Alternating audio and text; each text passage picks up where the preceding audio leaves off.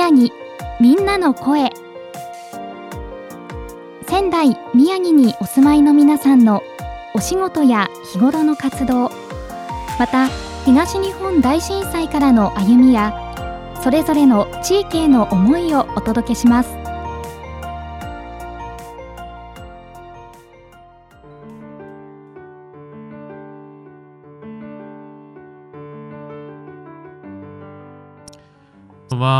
宮城大学の教授をしていらっしゃいます。茅原拓郎さんにお話を聞いていきます。よろしくお願いします。はいよろしくお願いします。茅原です。はい。えー、茅原先生とはですね、あのちょっと宮城大学の方で始めようというふうに今企画をしているポッドキャスト番組の、えー、お付き合いがありまして、知り合わせていただいたんですけれども、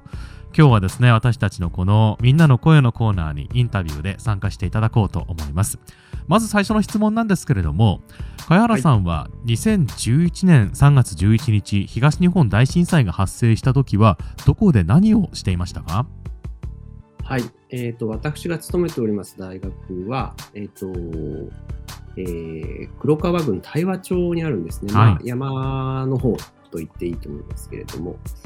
でえーと、まさに当日も、えーと、大学の方で勤務をしておりまして、ただ、その時間そのものはですね、えー、大学にはおりませんで、うんうん、えー、近くのホームセンターに、はい、えー、資材の買い出しに出かけていました。うん、はいはい。というのも、まあ僕は研究で実験みたいなことをちょっとするんですけれども、うんうん、まあ、あのー、そうですね、実験装置を組むのに、まあちょっとしたこう資材のようなものが必要になりまして、えー、まあちょいちょい、えー、ホームセンターには出かけていって、うん、えー、買い物などをするということが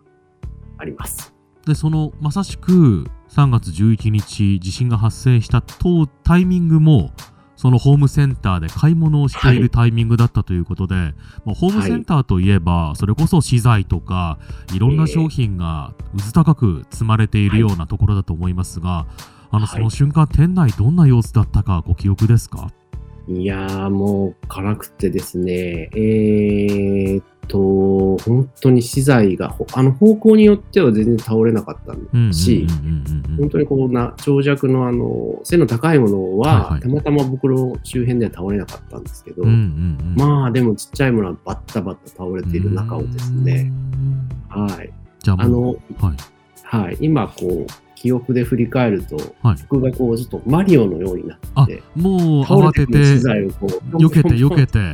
避けて避けて、はあっていう感じでしたね。じゃあ本当にじゃあ店内は騒然とした状況だったわけですね。はい。ただ、まあ、パニックというよりはみんなその壁とかにくっついてどうなっちゃうんだろうっていう様子を見てるような感じ、逆にもう動けないような感じでいたわけですね。すねなるほどね。で、はい、その後、茅原さん、その後、お店を、まあ、出られて、その時移動手段は車ですか？はい、まさに車で、え来ておりました。はい。えー、まさに資材を積もうと思ってですね、はい、まあ、ホームセンターご存知の方はわかると思うんですけど、あのー、えっ、と、積み込み場みたいのがあるんですよね。ありますね。うん、ええー、で、それってまさに資材置き場のすぐ脇にあるので、うんうんうんまあ、車に向かいながら、まず車大丈夫かなっていうはいはいはい、はい。ええー、あのーなんか資材に、で、下にもう、ぺちゃこになってんじゃないかなとかですね、あるいは資材が散乱して出れない状態になってるんじゃないかなっていうのを、こう、なぜか冷静に、なるほど。あの、えイメージしながら車に向かっていきましたところ、ただ、あの、全く、えー、平然とそこにありまして、うん、で、そうですね。あの、そこから先はあんまり覚えてない、あんまり覚えてないというか、ストップモーションのようにところどころしか覚えてないんですが、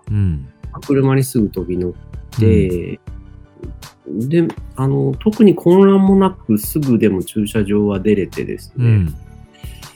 えー、で、大学、まあ、まずは大学に向かわなきゃっていうことで、えっと、はい、動き始めたんですけれども、はいはい、大学に向かうにはあの4号線バイパスを横断しなきゃいけないんですね。はいはいはいはい。はい、でで、4号線バイパスに差し掛かって、これ僕、その震災に対する僕らのその対応として一番最初に印象に残ってることなんですけど、はい。まあ、あの当然あの信号はついてないんですね。うんうんで、その4号線バイパスも大量の車があいましたし、うん。うん。それを横切る、えっと僕がいる道にもあの多くの車があったんですけど、うん。あの交互通行でですね本当にあのお互い、なんて言うんでしょう、あうんの呼吸で、示し合わせて。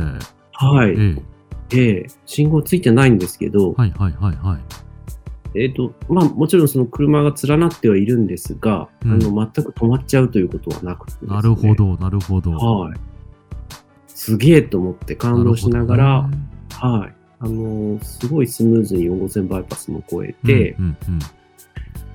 あ、それでですね、そう、はいあの、すぐ大学に向かったんですが、そのまさに途中にうちがあったもんですから、自宅が、はいはいはい。はいはい。あちょっとやっぱり、あで、当時、うちの息子がちょうど幼稚園卒業する年だったぐらいの、まあ、ちっちゃい子供がいて、で、とちょうどその、えっ、と、なんていうの、あの、幼稚園からバスで帰ってくるかどうかぐらいの時間だったので、ええ。えっ、と、で、まあ、妻とも、あの、電話ではもう連絡できなくなっちゃってたうんので、うんうんえーちょっと寄ってみようと思って、うん。ではい。寄って、えー無事というか、全然家の中は無事ではなかったんですけど、うん。まあでもとにかく、ええあの、妻と、このままちょうど帰ってきてうん、ああ、なるほどなるほど。はい。あの、机の下にうん二人いるのをうん確認して、して。はい。えーで、えーまあ、そこからは特にこう混んだりする道ではなかったうんので、うん。大学の方に向かったという言ったと感じですいうこと。ですね。はいまあその後、まあ様々なことがあって、昨年で10年、そして今年で11年ということになったわけなんですけれども、まあ皆さんがそれぞれいろんなことを感じたあのこの時間だったと思いますけども、茅原さんがこう一番こう10年、11年と、まあ時が経つにつれて、改めてこの話を、えーご自身で語られて、そしてまあ、あの聞かれてみて何か思うことってのはございますでしょうか？うんそうですね。まあ、まずは、あの、うん、語れるようになったっていうことですかね。うん。うんあのーそうですね。あの、まあ、僕は住んでるところも職場も、うん海岸沿いではないので、はい。はい。まあ、日本のあの、住宅とか建物の耐震性能って本当相当なものだなと思うんですけど、うん。だからこう、見たところは特に何にも被害のないところで、それこそラジオから刻々と、これまた映像で見てたらちょっと違ったと思うんですけど、うんそうですえーあの音声だけで刻々と被害が伝わってくるような状況で、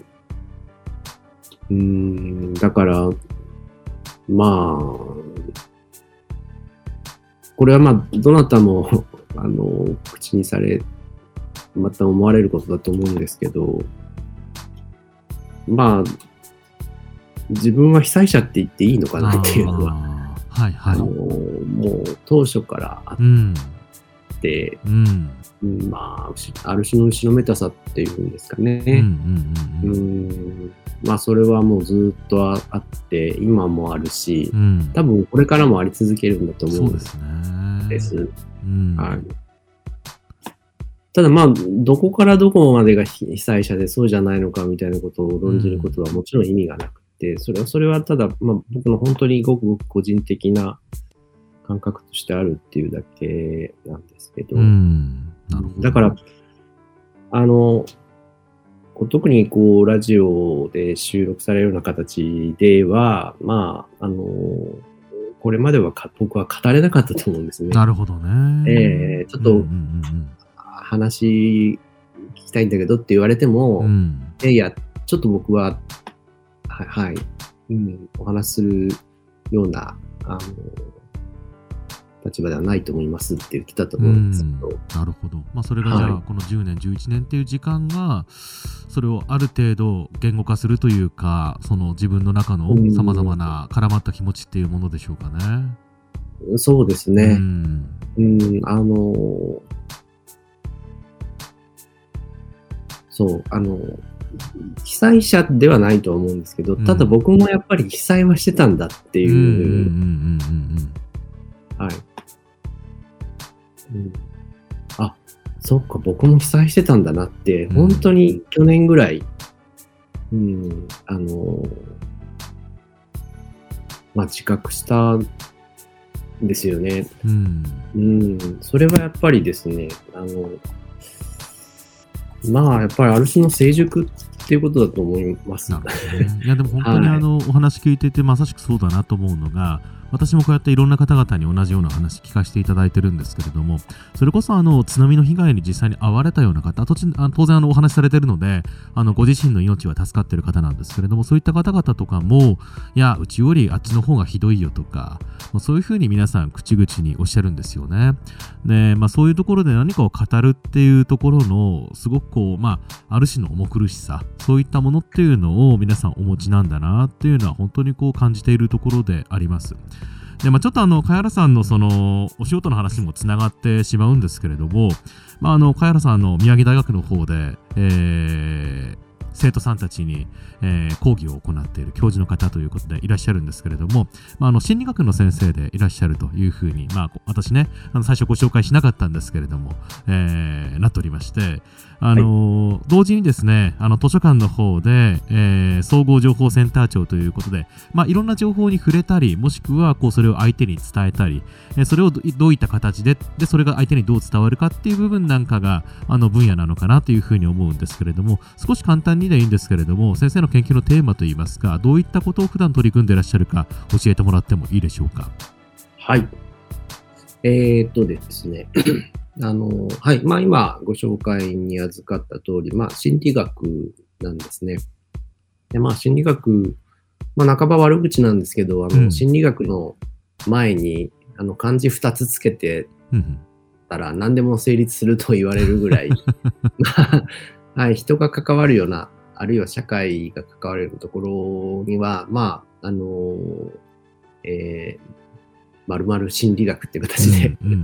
何でもある感じなんですけど、はい、私、まあ、あの、少し狭めて言うと、えっと、知覚心理学とか認知心理学といって、うん、まあ人間の五感の働きですとか、あるいは考えたり記憶したり、えー、まあ、こう、えー、感じたりという働きについて、まあ、調べる。科学的にえー、実験や調査調査などに基づいて、えー、調べて、えー、理解していくっていう仕事を、えー、しています。うん、はい。で、それがなんで宮城大学って思われる方も、はい、まあ、宮城大学の学部構成とかご存知の方は思うかもしれませんが、うん、まあ、私はのデザインのセクションの中にいまして、はい。まあ、デザインされたものっていうのは、結局人間がそういう五感の働きとか認知の働きを、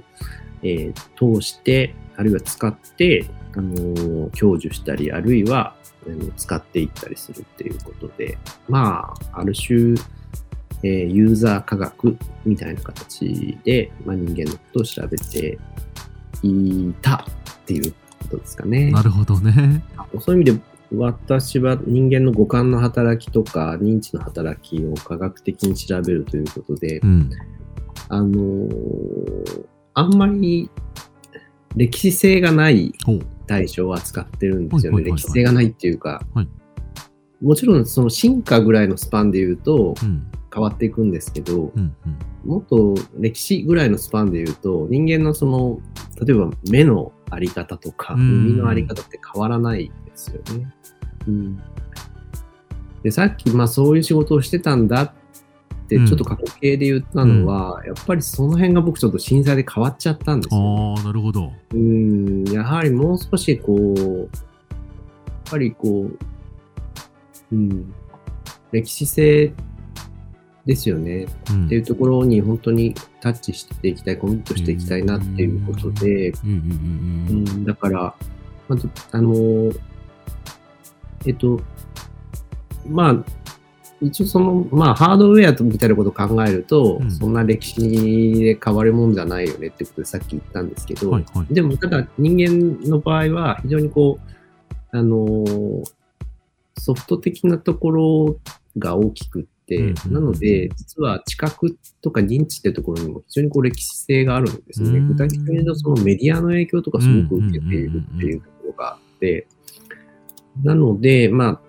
例えばですけど、19世紀、18世紀に発展してきたメディアの影響を受けて、私たちの知覚っていうのがうん。歴史的にどう成立しているかみたいなことを方向に一一つは言ったし、まあ、もう一つはやっぱり、えっと、ナラティブですね、物語とか、うんうん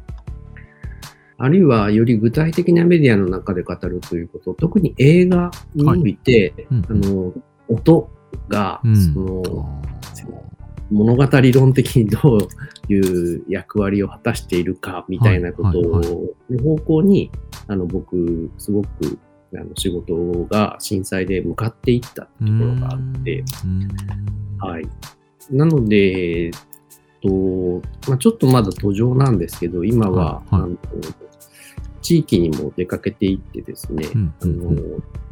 人々のその、まあ、語りを記録して、はい。はい、えー分析していくみたいな仕事を、うん。まあ、あの、記録自体も、あの、仕事にしてますけど、はい。はい。まあ、ちょっとそんなことも手掛けていて、まあ、なるほど。若干フラフラはしてるんですが、うん。あの、はい。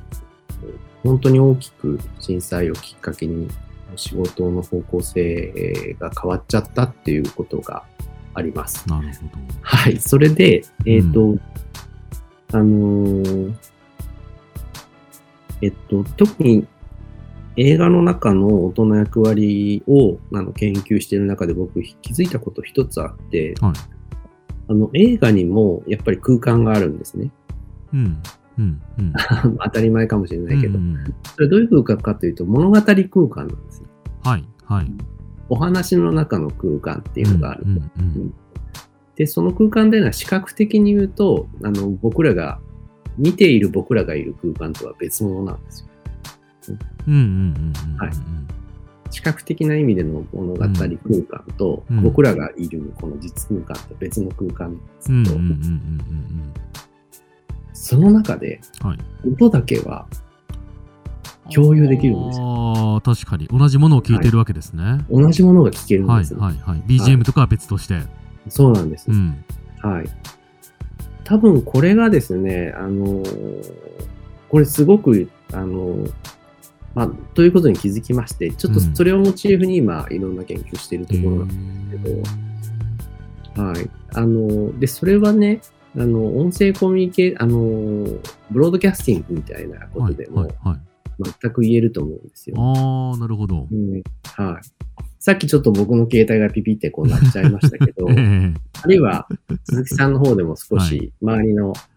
外の車の音とか入るかもしれませんね。うん。聞こえるわけですけど、うん。それは鈴木さんも聞いてるし、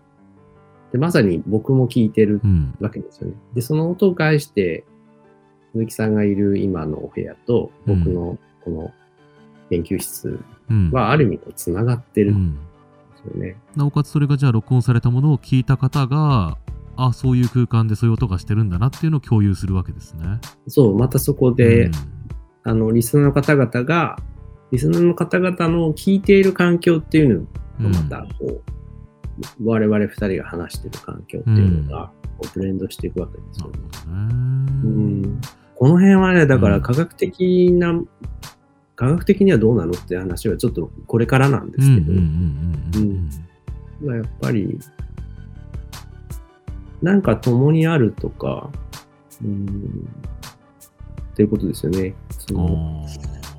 表示性みたいなーものうん、あの、ですね。なるほどね。共にある表示性っていう言葉を聞いて、ああ、なるほどと思ったのが、あのー先日実はお話しさせていただいたときに、実はカエラさん、あの、結構ラジオっ子だったっていう話を伺いまして、ええええまさしくでもラジオっていうメディアが果たしていた役割にその教授性的な部分ってあったのかなっていうふうに感じています。はい。うん。と思いますね。あの、えっ、と、まあ、深夜帯のね、あの、だ、誰、誰もがというか、あの、多くの方が通過する、うん。あのえーばまあ、番組でもうん。そうですし、うん。まあ、その他の FM のいろんな番組でもそうだと思いますけど、やっぱり、ある種のこう、コミュニティがうん。立ち上がってきますよね。そうですね。あれ、テレビ、同じブロードキャスティングでもテレビでは、まず、あの、そういうある種のコミュニティを立ち上げようとしうん。て仕掛けられたバラエティとかはちょっと別かもしれませんけど、そう、あれは、あの、あの、ある種のコミュニティが、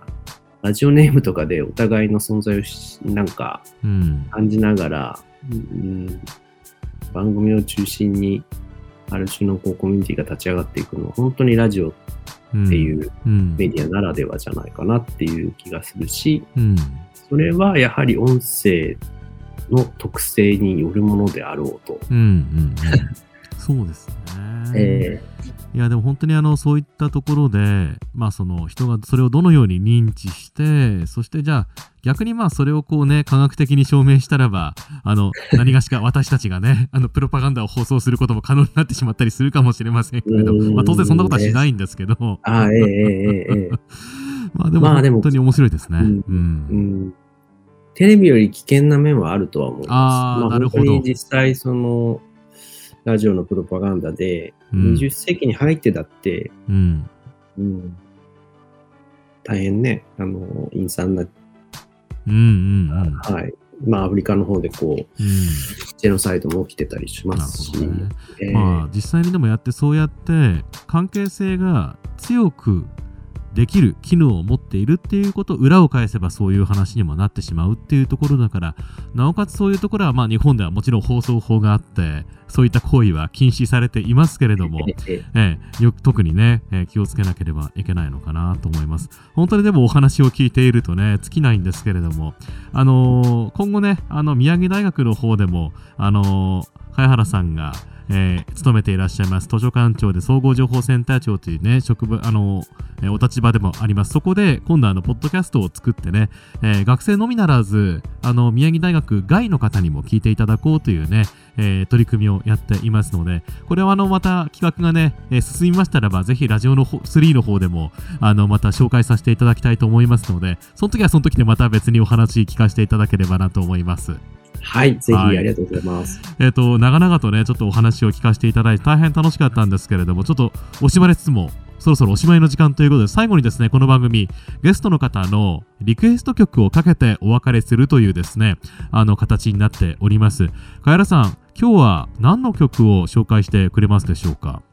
はい。えっ、と、これは、あの、もうパッと思い浮かんだんですけど、うんあの、もうここ数日ずっと聴いている、えーアメリカの、まあ、いわゆる、うーインディー、US インディーバンドとうんうん言っていいのかな？うんあの、ビッグシーフの、えっ、と、チェンジという曲を、えーお願いできればとはい、思います。あのグラミーにもねノミネートされたことがあるバンドということで、そうですね。うんはい。非常にかっこいいですね。ぜひ聞いていただきたいと思います。そしてまあはい最後の質問になるんですけども、茅原さんどうでしょう？これからまた10年、20年と時間は過ぎていきますけれども、茅原さんご自身がどんな気持ちを大切に日々過ごしていきたいかっていうところを最後の質問させていただきたいんですが、いかがでしょうか？はい。えーっと、うん、あの、本当に仕事も変わったし、僕は生き方も変わっちゃったと思うんですね。うんあの、で、何か、その方向の先に今回のコロナのこともあるし、ちょっとまあ、大きく言えばウクライナのことも、なんうか、ん。はい、あって、あの、それはなんというか、その時に感じたこととか、あの、その時に変わっちゃった方向性みたいなものをこう、まあ間違えてなかったかなってこう裏付けてくれるような出来事たちだったんですね。なるほど。あー 難しいですけど、でも、あの、震災のことで言えば、うんあの、まあ、あのー白メタサみたいなものに、まあ、これからも、付き合い続けつつうんうんです。うん。なるほど。はい。わかりました。あ、難しいですけど。まとめるのは難しいですけどもね。まあでもやっぱり、りそうやって向き合い続けるしかないのかなっていうのは私はい。も一緒ですし、それはもう、ううん。ん、これはなんか、解消するとかそういう話じゃないんだなっていうのが、ね。ええ、すごく、あの、うん。10年ぐらい経って、本当はっきり分かった、うんうんうん。ありましたね。あの、本当に、はい、そういう人生なんだなっていう感じです。うんうん、確かに、はそういう人生なんだなっていうのは僕もすごくしっくりくる言葉ですね。はい、はいありがとうございます。さあ、ちょっと時間が足りないのが残念なんですけれども、今日はですね、お話を聞かせていただきました。えー宮城大学で心理学の教授をしていらっしゃいます。今日は茅原拓郎さんにお話教えていただきました。ありがとうございました。ありがとうございました。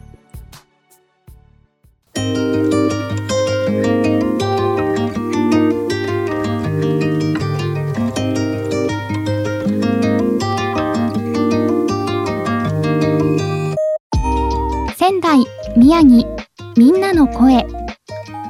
ラジオ3のホームページやツイッターからもアーカイブをお楽しみいただけます。次回の放送もどうぞお楽しみください。